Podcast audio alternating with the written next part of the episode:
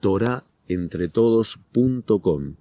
Clases de judaísmo en español, torahentretodos.com. 1779. José Rabenu fue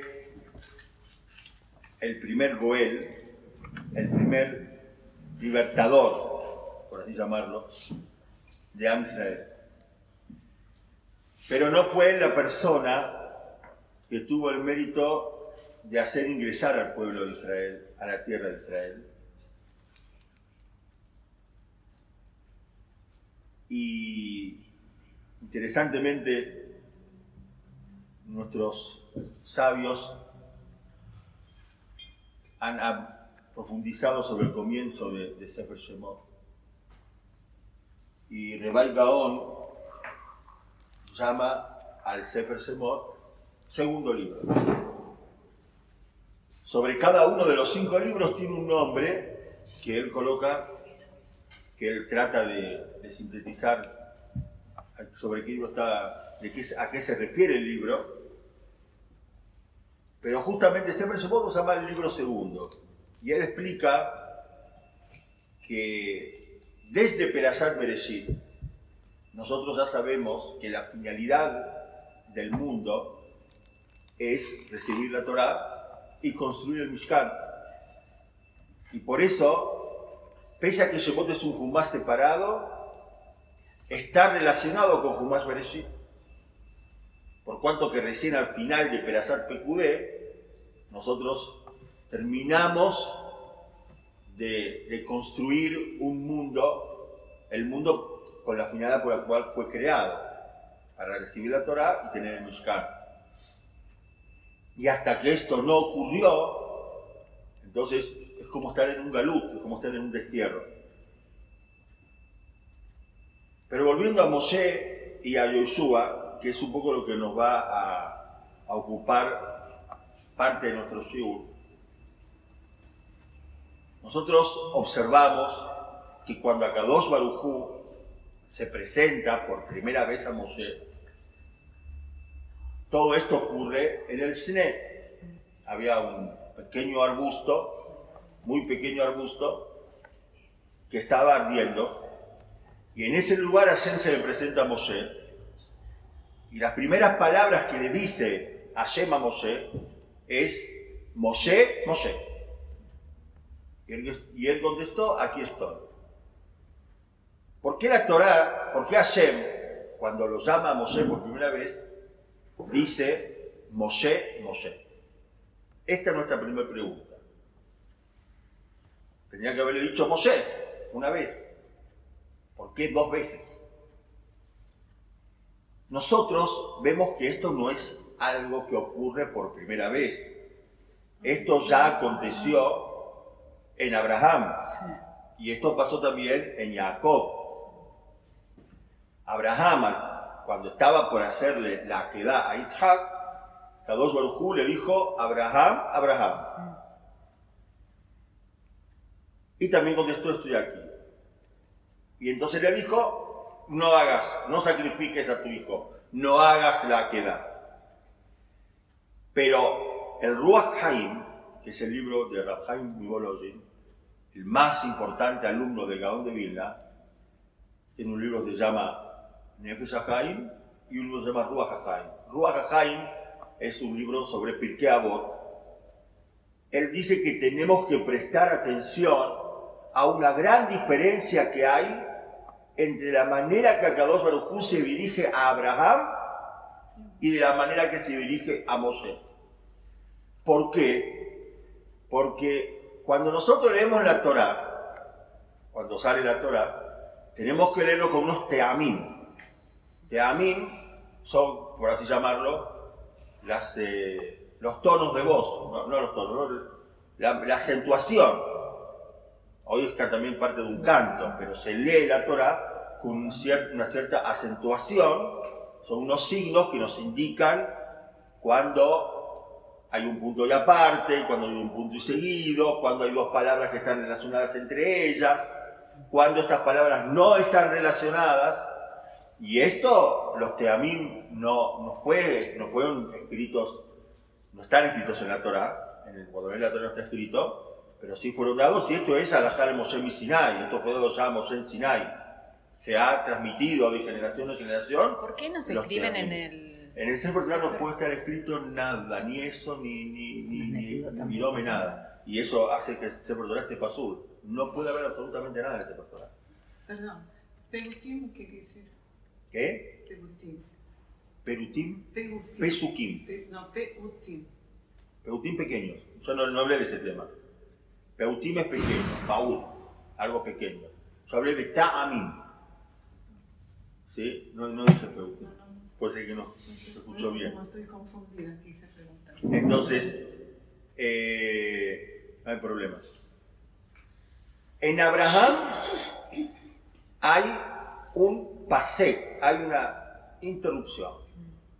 Se lee Abraham, Abraham. Eso nos pide que le prestemos atención, muy importante. Y en el caso de Moshe, no hay una interrupción, hay una continuación. Moshe, Moshe. Se lee junto. Moshe, Moshe. No junto, ¿no? Por supuesto son dos palabras, pero Moshe, Moshe, valió Merimundo. Eso nos pide él que prestemos atención y va a ser muy importante para poder entender qué diferencia hay entre el nombre de Abraham y el nombre de Moshe. Bien. Ahora, esta es nuestra primera pregunta. Nuestra primera pregunta es por qué la Torah dice, por qué repite dos veces el nombre de Moshe y por qué la Torah repite, porque Hashem, cuando le habló a Abraham, le dijo, Abraham, Abraham. Y a Moshe le dijo, Moshe, Moshe. Esa es nuestra segunda pregunta. Que sí que fue otro tipo de entonación entre lo que le dijo Abraham, que fue con una separación, y lo que le dijo a Moshe. Después, cuando nosotros vemos el. eh, sigue hablándole a Kadosh Baruj Hu, a Moshe, y le dice primero que Moshe se había acercado al, al Sne, a la zarza, y a Kadosh Baruj Hu le- a Kadosh Baruj Hu le dice, altiscrábalo, no te acerques más. Es decir, Moshe Rabbeinu podía haberse acercado más. Tenía la capacidad para acercarse más. Pero en este momento Hu no quiere que se acerque más. Altiscrábalo, no te acerques más. Shal me aleja, me aleja. Sacate los zapatos de tus piernas. Está escrito en plural. Sacate los zapatos. En el caso de Yoshua, cuando Akadosh Hu habla con Yoshua, dice Shal na'alja. Sacate tus zapatos. Entonces ahí tenemos otra cosa extraña. Parece ser que Mosé tiene que sacarse los zapatos y Josué tiene que sacarse un solo zapato. Y a Kadosh le dice por qué a Moshe Rabenu, porque el lugar donde está parado es Admat Kodesh, es un lugar Kadosh, un lugar Kadosh.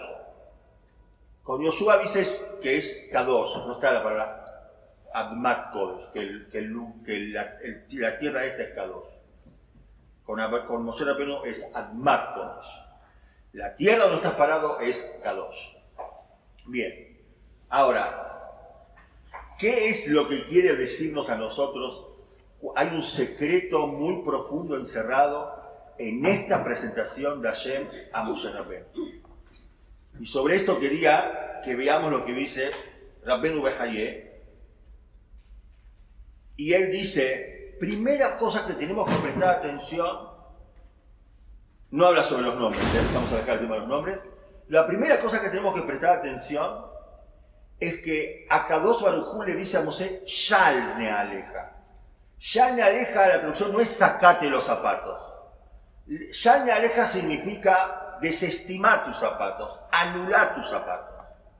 Es decir, la Torah cuando quiere hablar de, de, de quitarse, de descalzarse, la Torah dice las lot. Cuando habla de halitzá, lo que se hace a la mujer que quedó sin hijos, que ya no tuvo hijos, entonces el- el cuñado, si no quiere casarse con ella, tiene, ella le, le extrae el zapato a él. Ahí se ahí se dice las lot. No está escrito las lot, no- o como en otros lados, trae otro ejemplo, Rabenu Mejayé, que habla de Shalaf Ish, cuando mm, se hacían eh, las adquisiciones, cuando habla de Ruth, había también un zapato que se quitaron un zapato. Acá es lishlol, acá es algo una persona tiene que desestimar, por supuesto que sacárselo, El- la acción es la misma, pero él tiene que desestimar sus zapatos, es otra categoría, es otra cosa que le está pidiendo, es lo primero que dice el, el Ramón de que tengo que prestar atención, ¿sí? Bien.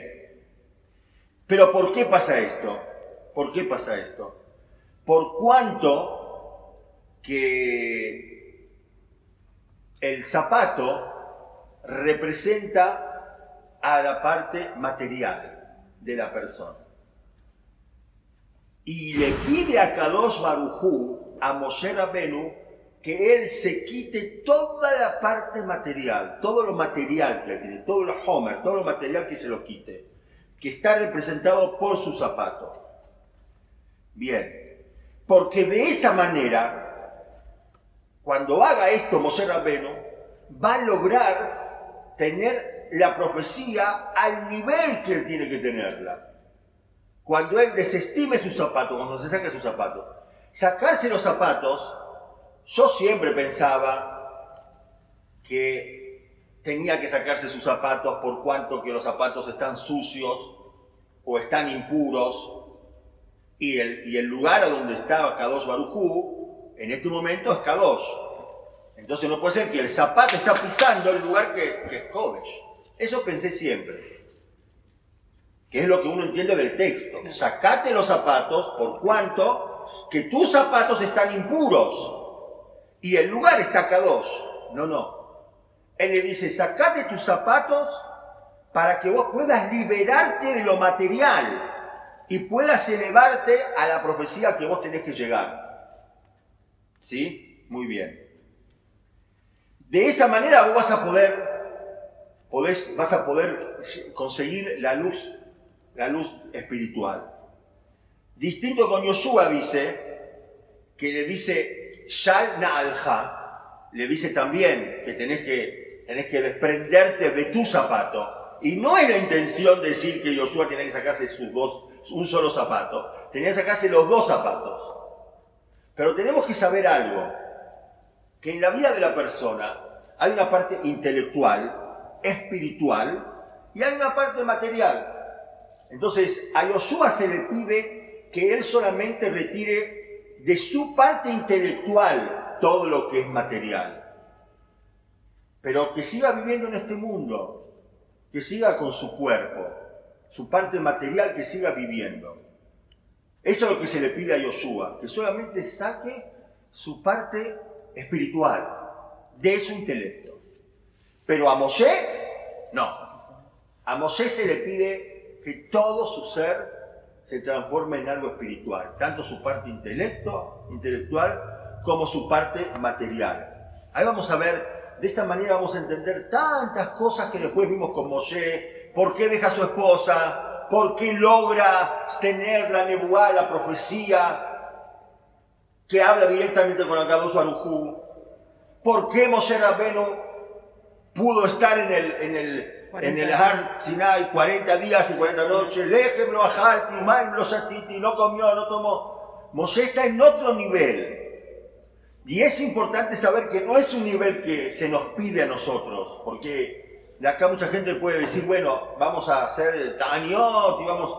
Es un nivel de Moshe. A Yoshua al contrario, se le pide que no se comporte de esa manera. Bien, porque tenía otra función. ¿Está entendida esta parte? Lo que dice la Bejayé. La Bejayé habla sobre, sobre el Naal, el zapato, como, como algo material que le impide a Moshe liberarse de lo último que necesita liberarse para llegar a la espiritualidad total. De la misma manera, vamos a ver qué es lo que ocurre ahora, lo que dice el Ruach HaHaim con respecto a la Neshama. Entonces, el Ruach HaHaim, como dijimos, él hablaba de los nombres, de la repetición de los nombres. Moshe, Moshe, Mayomer Inen. La repetición del nombre Moshe que están de corrido. La pregunta por qué lo dice dos veces. Y por qué en el caso de Abraham, pese a que se lo dice dos veces, dice Abraham y hay una interrupción. Entonces el, el, el Ruach HaHaim, Bologin, dice cosas muy interesantes, por supuesto. Dice, eh, Moshe, una persona, tiene la Neyamá de todos nosotros, lo voy a decir una vez porque después vamos a simplificar para que no piensen que la Neyamá de la persona se divide en cinco partes. ¿Qué tiene? La Neyamá de la persona se divide en cinco partes. Está Hayá, Yehidá, Neyamá, Nefesh, Ruach y Neyamá. Ahora bien, Para simplificarlo, vamos a decir que hay dos partes en la Neyamá de la persona. Vamos a simplificarlo en dos partes. Hay una parte muy elevada y una parte menos elevada. Nosotros venimos a este mundo y lo que tenemos es la parte no elevada de la Neyamá. Tenemos Nefesh, Ruach, Neyamá. Pero hay dos partes de nuestra Neyamá que nunca bajan, que están en el Shammai hay una conexión, pertenece a Shaman, que es Hayá y Ejida. Cuando una vez dije, este, dije parte de este show hace unos años, también un día jueves, pero solamente una parte dije, si se acuerdan, había una, una, una de las alumnas, Estrella, dijo Matrix. No sé a qué se refirió, pero después ella me explicó que había una película muy famosa que, que, que, los, que los que hicieron el guion de esa película son Yehudim y fueron a una yeshiva a estudiar para ver cómo funciona este tema. Por eso en esa película se ve que hay una parte que está arriba, así me dijo ella, hay una parte que está arriba y hay una parte que está abajo. Entonces, eso, es lo que estamos diciendo en este momento. Hay una parte de nuestra Neshama que está arriba, siempre, y hay una parte que está abajo. Y la parte que está abajo es la parte menos, menos, de menor nivel. Y nosotros, todos los seres vivientes, acá se nos manifiesta nuestra Neshama, nuestro Ruach, la parte de abajo, la parte que está abajo. Pero no. Moshe, Moshe. Primero Moshe. Cuando Akadosh Baruj dice la primera vez Moshe, y con esto vamos a contestar la repetición, está hablando la parte de arriba, la esencia de su alma que está en el Shamayim, le está hablando. Y cuando dice la segunda vez Moshe, le está hablando a su parte de la que está abajo. Se lee de corrido por cuanto que Moshe había llegado al nivel más alto que se puede uno imaginar, que todo estaba en él. Su parte, pese a que había una parte que estaba arriba, estaba conectado de forma directa su parte era la llamada arriba con su parte de abajo. Por eso dice Moshe, Moshe. Cosa que no ocurría con Abraham. Por eso acá de le hablas las dos partes de la llamada Abraham, pero una interrupción. Abraham lo está llamando a la parte de la llamada Elioná, la parte del nivel superior, Abraham, y la parte inferior. Y Abraham tenía esta función, era su función, era su función. Por eso él tenía la Neyama dividida, digamos, eh, como tenemos nosotros. Nosotros tenemos la función como Abraham. No, podemos, no, es nuestra función llegar al nivel de Moshe. Entonces, por eso, por eso, si ustedes se acuerdan, hace unas semanas hablábamos que el Hatam Sofer trae su prólogo sobre el A, que se llama Pituje Jotam, él trae que Hanoch, ¿por qué Hanoch no fue elegido uno de nuestros patriarcas? Porque él se elevó tanto que él, bueno, te elevaste tanto, ya no, no. ¿Cómo, ¿Cómo vas a ser patriarca? Para ser patriarca tienes que estar entre la gente. Abraham tenía otra función. Moshe no es solamente la persona que va a liberar al pueblo, no es solamente el gran libertador, no es solamente el libertador, Moshe, sino que Moshe es la persona que nos va a bajar la Torá. Por eso el nivel de él es otro nivel. Moshe va a ser la persona que va a hablar con Akadosh Baruj en forma directa y nos va a transmitir una profecía clara, pura. Por eso, por eso en él nosotros vemos que tiene que tener todo, y por eso llama Moshe Moshe junto las dos veces. Logra tener todas sus partes de Aneshama conectadas, aunque tiene una parte que está arriba y una parte que está abajo. Una vez explicamos también que el único de nuestros patriarcas que no se repite dos veces el nombre es Isaac. Y eso es, dice el Zohar, por cuanto que Isaac en el momento de la queda logra Abraham hacerle algún tipo de, de, lastimadura que provoca que la llamada de él de abajo se murió y tuvo que bajar la parte de arriba en él. Por eso no, se repite dos veces la palabra Isaac. Bien. Ahora, esto es lo que dice lo que dice el Nefesh Y por eso nosotros vamos a ver que pasa algo con la Adamá, con el cuadrado de tierra a donde Mosé está colocando sus piernas. Admat Kodesh dice, vos tenés que sacarte los zapatos, por cuanto que el lugar donde vos estás es Atmat Kodesh, es una tierra que quedosá, es una tierra sagrada. Siempre uno entendía, los zapatos están impuros, la tierra está sagrada porque está en la presencia de la Shem, entonces tenés que sacarte los zapatos, que es lo que está impidiendo que, que vos, es lo que está provocando que vos estás como profanando el lugar. Pero explica tú a Jaime, no, no es así. Moshe había llegado a un nivel tan alto que el lugar donde él pisaba, la tierra que él pisaba, se convertía en algo cadoso. Sacate tus zapatos porque la tierra que vos pisás hace cadoso. Entonces Moisés saca los zapatos. Por eso también los Koanim se sacan los zapatos cuando van a hacer Birka Pero es más todavía, es más, porque lo que dice la Alajá, lo que dice la Gemara, lo que dice la Alajá, lo que dice la ley, es que un Cohen que hace abodá, que sirve en el Betamidash con los zapatos puestos, mitad.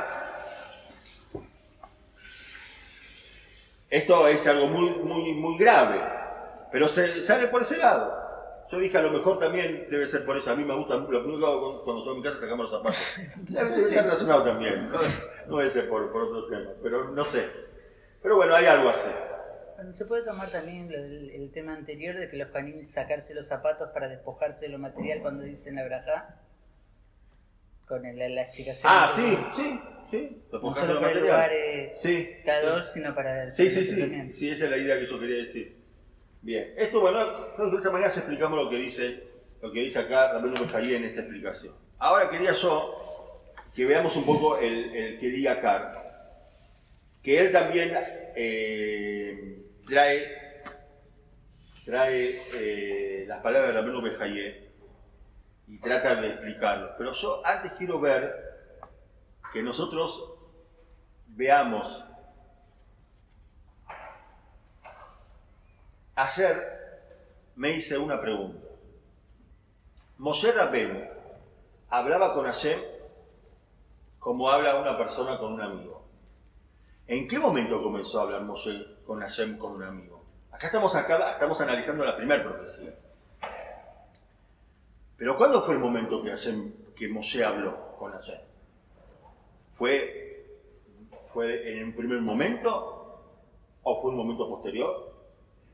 Entonces, eh, hay un pasú que dice acá en Peri Gimal, pasú B, dice la Torah, Vayerá Malach Hashem Elav se mostró el Malach de Hashem a él, a Moshe, Belabat Esh, como, una, como un fuego, como, un, como una llama de fuego, mitojas en adentro de este, de este arbusto.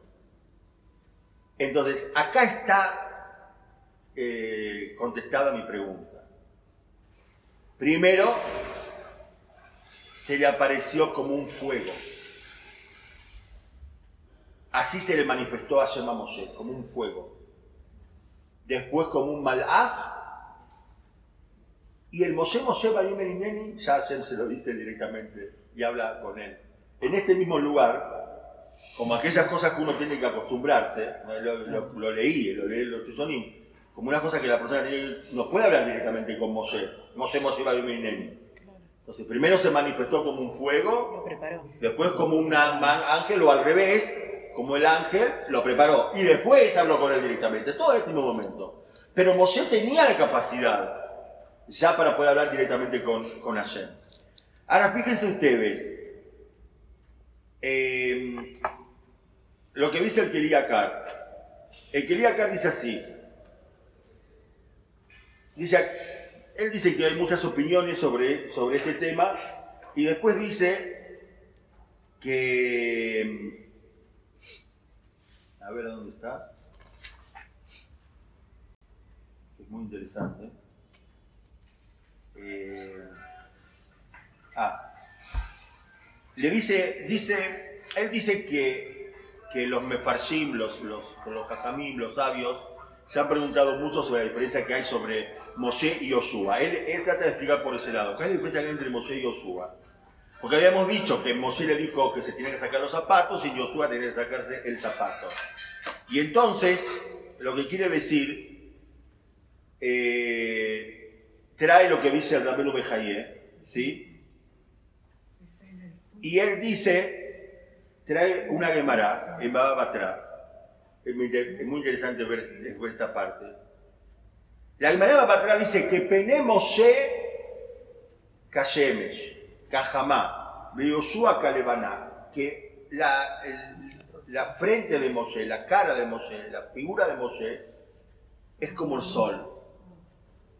Y de Yoshua es como la luna. Es una Gemara. Y ahora explica el Kiriyakar a qué se refiere esta Gemara. Dice así, que de la misma manera que la luna alumbra, la mitad de la luna alumbra y la otra mitad está a oscuras. De la misma manera, Yoshua alumbraba por su intelecto, por su segel, alumbraba, porque acabó su le dijo a él que tenía que liberarse de todo, de toda, de todo toda impureza que haya en su intelecto, ¿sí? Pero en la otra parte estaba oscura, es decir, en la otra parte corporal, material, quedó material, eso es lo que quería que judíos. Pero Mosé es como un sol, que el sol tiene luz propia, le alumbra por todos lados, ¿sí? Y eso fue lo que, al, nivel que Mosé llegó cuando él, cuando él logró purificarse. Según lo, lo que dice que llegó a lo máximo cuando estuvo en el Arsinai 40 días y 40 noches.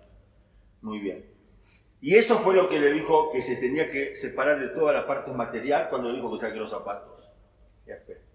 Entonces, eso es lo que agrega el, el, eh, el Dice, y por eso mismo, dice Kriyakar, por eso mismo, Moshe Rabbenu, cuando nació, la casa se llenó de luz.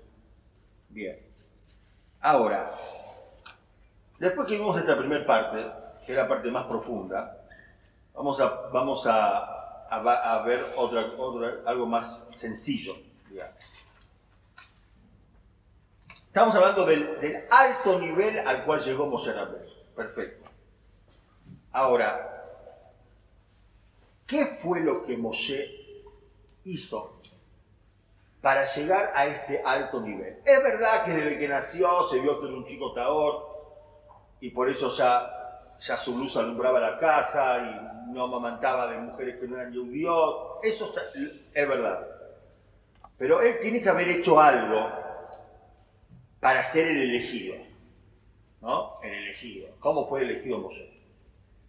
Entonces, en cuando vemos el, tema del cine acá mismo, de este, este arbusto que, no se consumía, acá Moshe vio de lejos que había un arbusto que no se consumía.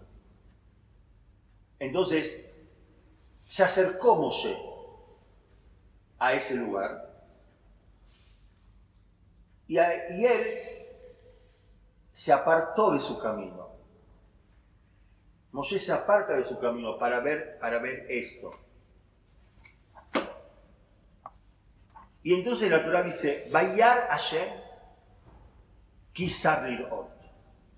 Vio Dios que Moshe se apartó para ver. Y entonces ahí se le presentó. Entonces, está claro. Más claro, imposible. ¿Cuál fue el mérito que tuvo Moshe? Porque vio Dios que él, Sadlirot, vio Dios que él se apartó para ver. Quiere decir, esta acción que hizo Moshe es la que provocó que a Kadosh Orhu se le presente. Dice, vio a Hashem que Moshe se apartó para ver, entonces ahí Hashem se le presentó a él. ¿No? Eso está escrito acá. Ahí le dijo, Moshe Moshe Bayumerinen.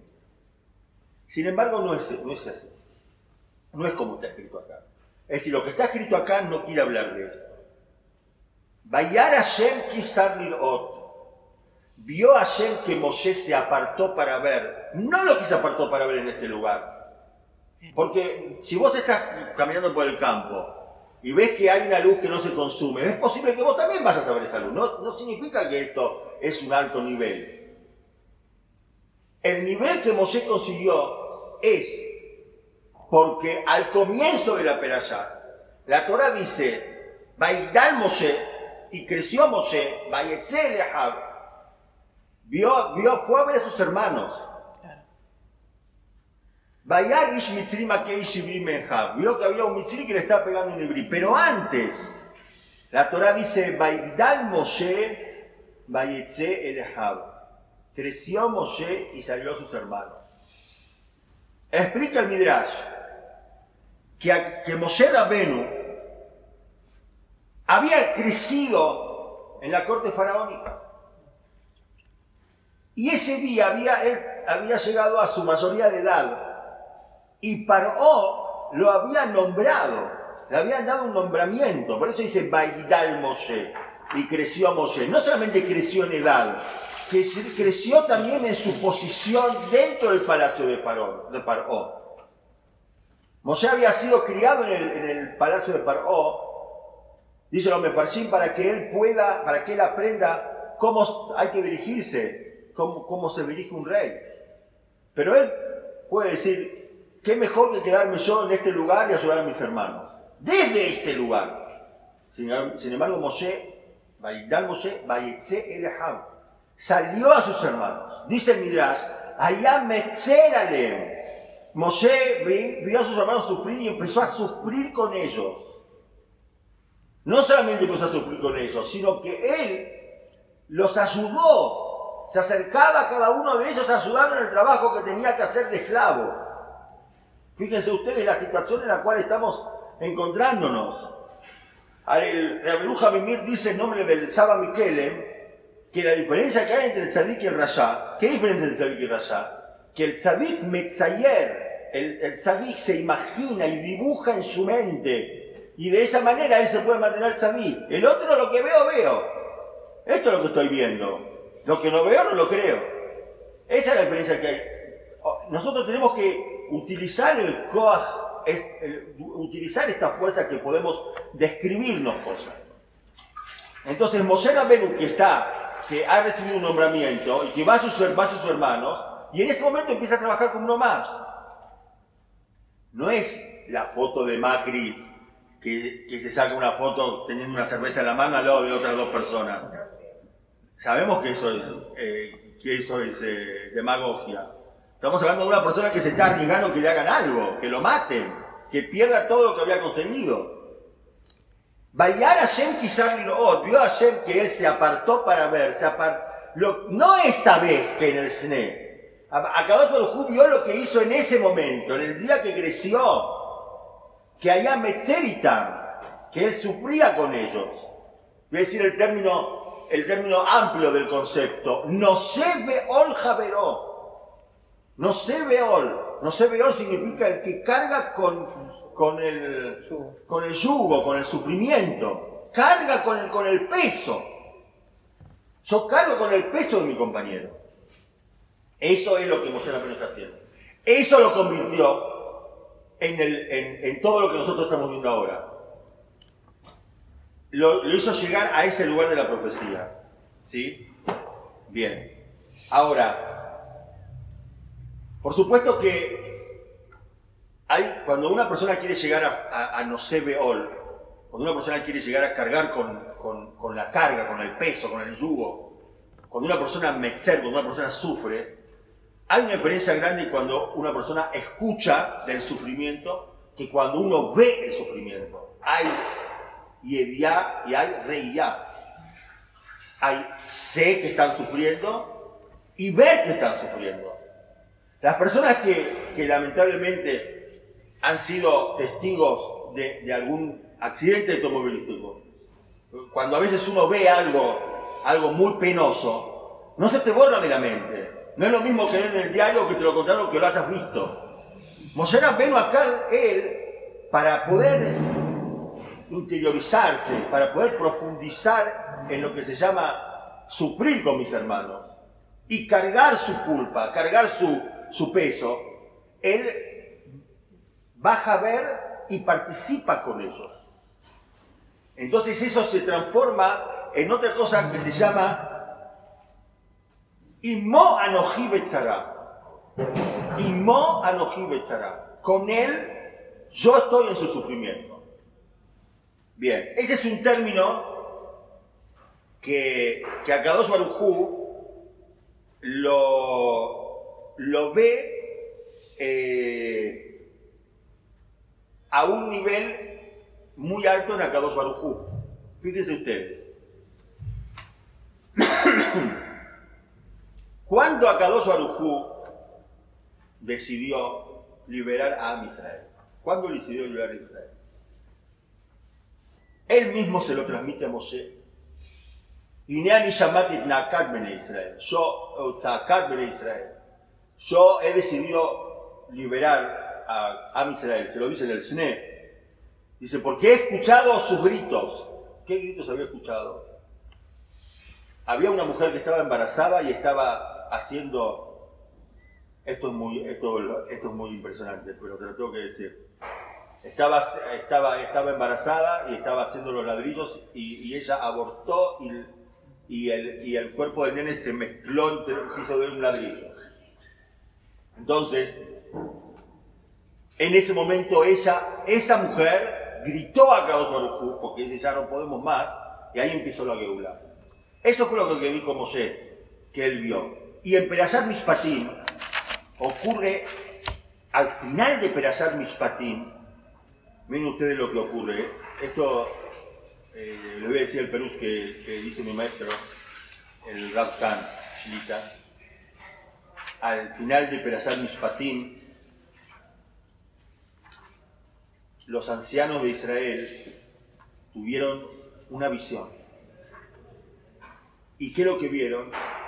El trono celestial, el quizá acabó.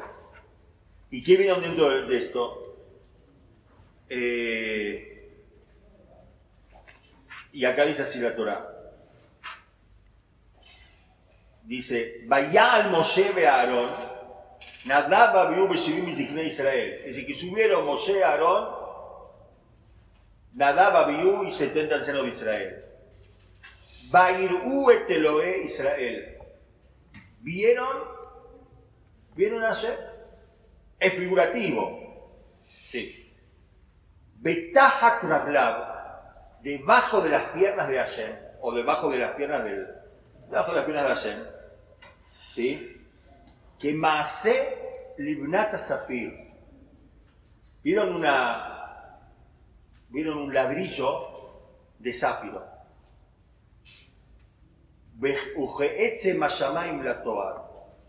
Y vieron la esencia del cielo puro.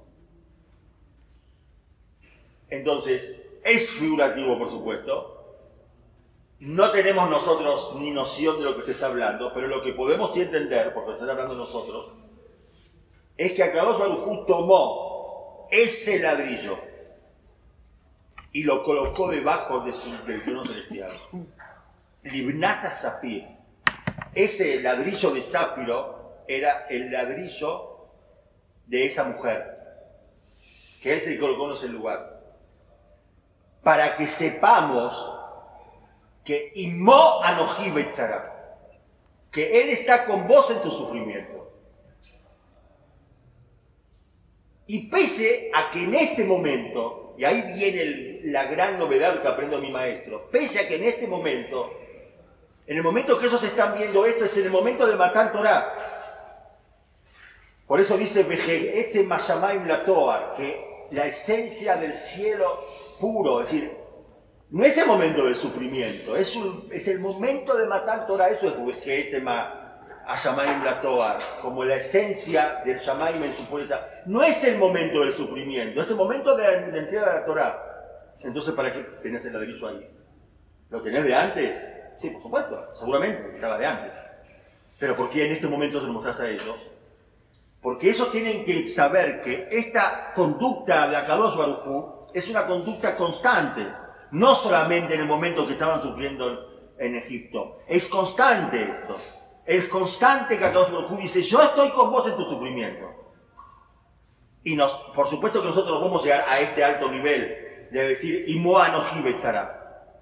Pero, pero es lo que Akadosh Baruj ahora me estoy acordando, es lo que Akadosh Baruj no solamente lo hizo acá, sino que lo hizo cuando murió Itzhak. Y la Torah dice, Baibarej Elohim et que Hashem le hizo una verajá a Jacob. ¿Cuál fue la verajá? No, no dice cuál es la verajá, ¿cuál fue la verajá? La verajá fue que fue a darle Nihum a Belim. Le fue a dar el pésame a Jacob. Pero contame la verajá que le dio. No, no, el pésame. El hecho que estoy con vos. Acabamos lo juro que quiso decir a Jacob, estoy con vos. Por eso la Torah no cuenta la verajá que le dio, porque no hay que decir la verajá. Es decir, ¿qué es Nihum a Belim? Cuando una persona va a consolar a una persona que, está de duelo, y Kar Anihum, la parte más importante del consuelo, es sentarse y no hablar. Pero que él sienta que vos estás al lado de él. Después, si esperar que si esta persona empieza a hablar, entonces uno le responde. Pero la presencia, a veces uno va a hacer Nihum Belim y y después salí y no, no dije nada. No me animé, no, no estudió la situación. Otros hablaron. Cumpliste con la misma de Nihuma Belim de la mejor manera, porque eso es Nihuma Belim. Darle la sensación que está con él. Y eso también es, es cuando uno hace Bikur Jolim. Bikur Jolim también es de lo mismo. Bikur Jolim es ir y ver qué es lo que él necesita. ¿Qué es lo que él necesita? Eso es Bikur Jolim. Es decir, ¿qué necesita? ¿Qué le puedo dar? A ver qué le puedo dar. Más que ser un chismoso que cómo te pasó y qué pasó, eso no es parte de Bikur Jolim. Está en el mejor sanatorio, está la familia con él. ¿Qué es Bikur Jolim? ¿Cómo cumplo con la amistad de Bikur Jolim? Que él sepa que yo estoy con él que Aimoa no que yo estoy con él. Hay niveles, y nuestros niveles son niveles bajos, pero no importa, pero es lo que podemos hacer. Y hay niveles altos, y hay niveles superiores. Que eso fue lo que demostró Moshe en ese momento. Es decir, que Moshe no estaba dispuesto a, a dejar absolutamente todo con tal de poder estar junto con, con, su pueblo.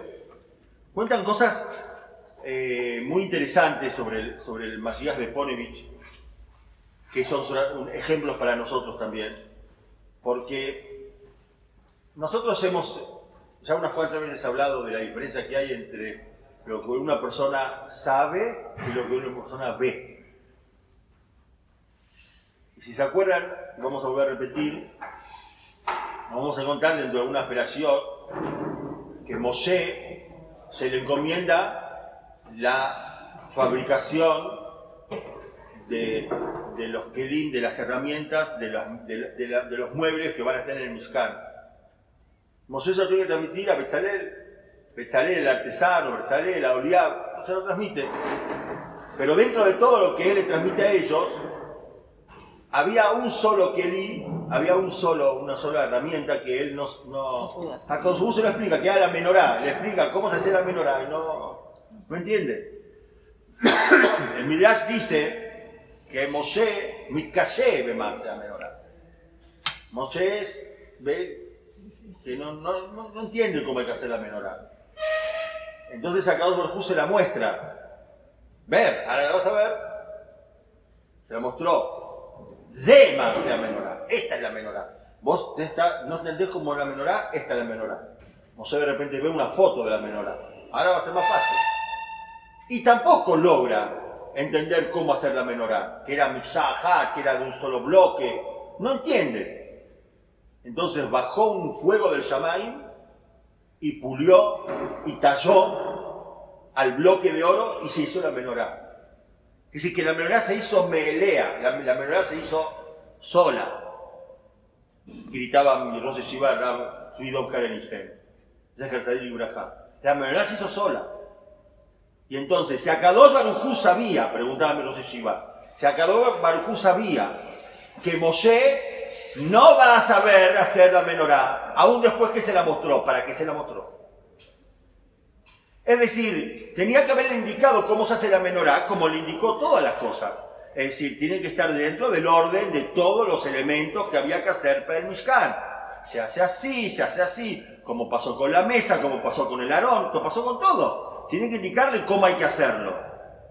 Pero en todos la indicación alcanzó para que ellos hagan lo que tenían que hacer. En la menorá la indicación no alcanzó y se la mostró. ¿Para qué se la mostró? Si sabes, si acabó Baruj sabe que igual no la va a saber hacer. ¿Para qué se la mostró? Y la contestación es que hacía falta un milagro, un nes. Y para que este milagro se produzca hacía falta tefilá. Hacía falta que haga tefilá Moshe. No es lo mismo tefilá de una persona que sabe de una persona que ve. Cuando él vio la menorá, entonces su tefilá fue mucho más fuerte porque la vio. Por eso se la mostró. Entonces, le, estaba diciendo que, que en Ponevich, abajo de Ponevich hay, un, hay un gran salón que se llama Oel Kedoshim, que es un, hoy creo que se usa también como parte del Beta Midrash, lugar de estudio, pero en su momento habían quedado atrapados obreros. Hubo una, una sí, un derrumbe, habían quedado, quedado obreros y, y entonces eh, había que sacarlos, había que ver quién salía, salía vivo, salía vivo. Y el mayor de la ciudad de que Levinstein, que era una persona muy mayor, él tenía su oficina al lado del Beta Midrash, al lado, y esto estaba en otro nivel, en la montaña, y él se fue a estudiar al lado del lugar donde estaban los rescatistas. Entonces, una persona que estaba todo el tiempo estudiando Torah y, y- era tan serio, y era un hombre mayor, entonces le preguntaron, ¿pero para qué viene usted acá? Quiero estar cerca de las personas que están sufriendo, para poder sentir el sufrimiento de ellos y para poder ayudarlos desde mi lugar. Y, y le digo una cosa más, sale de lo que él dijo en ese momento y lo que dijo en otros momentos, que, que, el que- que uno puede estar participando del sufrimiento de otra persona y la otra persona no se va a enterar nunca que vos participás del sufrimiento de él. Y, y sirve, y sirve, porque vamos a suponer que tengo que puedo llegar a pensar que tengo que indicarte, tengo que hacer, mostrarte que estoy sufriendo con vos. Pero si vos lees una noticia de lo que está pasando en Israel, Claro. a lo mejor uno puede llegar a pensar que no lo estás cumpliendo. Estoy con mis hermanos en su sufrimiento. Ah, sí, sentado acá en Buenos Aires, ¿estás con tu sufrimiento? Sí. Porque por cuanto que nosotros hay algo que nos une a nivel de Neyamot, entonces se llama que, que estoy sufriendo con parte de la Neyamá que yo no estoy. Es más, leí en un lugar que, que, que Gedolim lo hicieron. que estaban invitados a un casamiento, porque también por Semajot, hay que participar en la Semajot, no solamente el otro, hay que participar en la Semajot. Entonces, ellos no podían por algún motivo ir al casamiento. Es decir, yo, me acuerdo de Israel una vez que, tenía que ir a un casamiento y empezó a nevar y tenía que salir No puede salir, no puede salir de Bueno, volví a mi casa. Ahora no puedo. Pero ¿qué hicieron estos Gedolim? Empezaban a bailar en la casa. Entonces la esposa le dice, ¿qué está pasando acá? Ya estoy acostumbrada a muchas cosas, pero me parece muy extraño esto. Me dice, no estoy bailando en el casamiento de mi alumno. ¿Cómo casamiento? ¿Estás bailando acá en el comedor de casa? Sí. Pero yo no puedo ir al casamiento. Y esto se considera que yo estoy bailando con él. Es decir, esto le va a llegar de alguna manera. Miren lo que es el... Eso también cuando vas a ver a una persona que está en coma. No, pero sienten, dice. Sienten la Neyamá. No sé eh, fisiológicamente si sienten. Pero las Neyamot sienten. Y estás cumpliendo con esa misma. Del Imano estará. Esto que hizo Moshe, que el día que lo nombraron fue y se apartó, ahí fue cuando él se apartó para ver y se acercó a ayudarlos y a participar en el sufrimiento de ellos. Esto es lo que dice acá Hashem en el Sne. Vayar Hashem Lirot. Entonces ahí Hashem se y dijo Moshe Moshe Ahí le dijo Moshe Moshe. Esta es la persona elegida. ¿Sí? Y cuando le dijo Moshe Moshe ya era el momento cumbre que en ese momento ya fue en forma directa que hablaba. Antes pasó por los otros procesos. Entonces, aprendemos de acá, yo creo que aprendemos de acá muchas cosas. Hay niveles de Kedushá que están solamente para Moshe Rabeno. Pero yo igual lo quería decir, porque para que nosotros veamos la grandeza de Él, ¿Y qué lo llevó a tener esa grandeza? Que la grandeza de él fue porque él eh, sufrió con sus hermanos en ese momento. Él, dio, él los ayudó en ese momento en lo que estaban haciendo. ¿sí? Se entregó totalmente a, su pueblo, sin importarle absolutamente nada. Sin decir, bueno, a lo mejor yo podría haberlos ayudado más desde mi lugar. No estaba en, no estaba sus cálculos sus hermanos estaban sufriendo y él se, entrega totalmente para ayudarlos. Entonces me trata hacer que acá otro nos, nos ayude a poder seguir estudiando y poder participar de las necesidades de nuestros, nuestros hermanos a de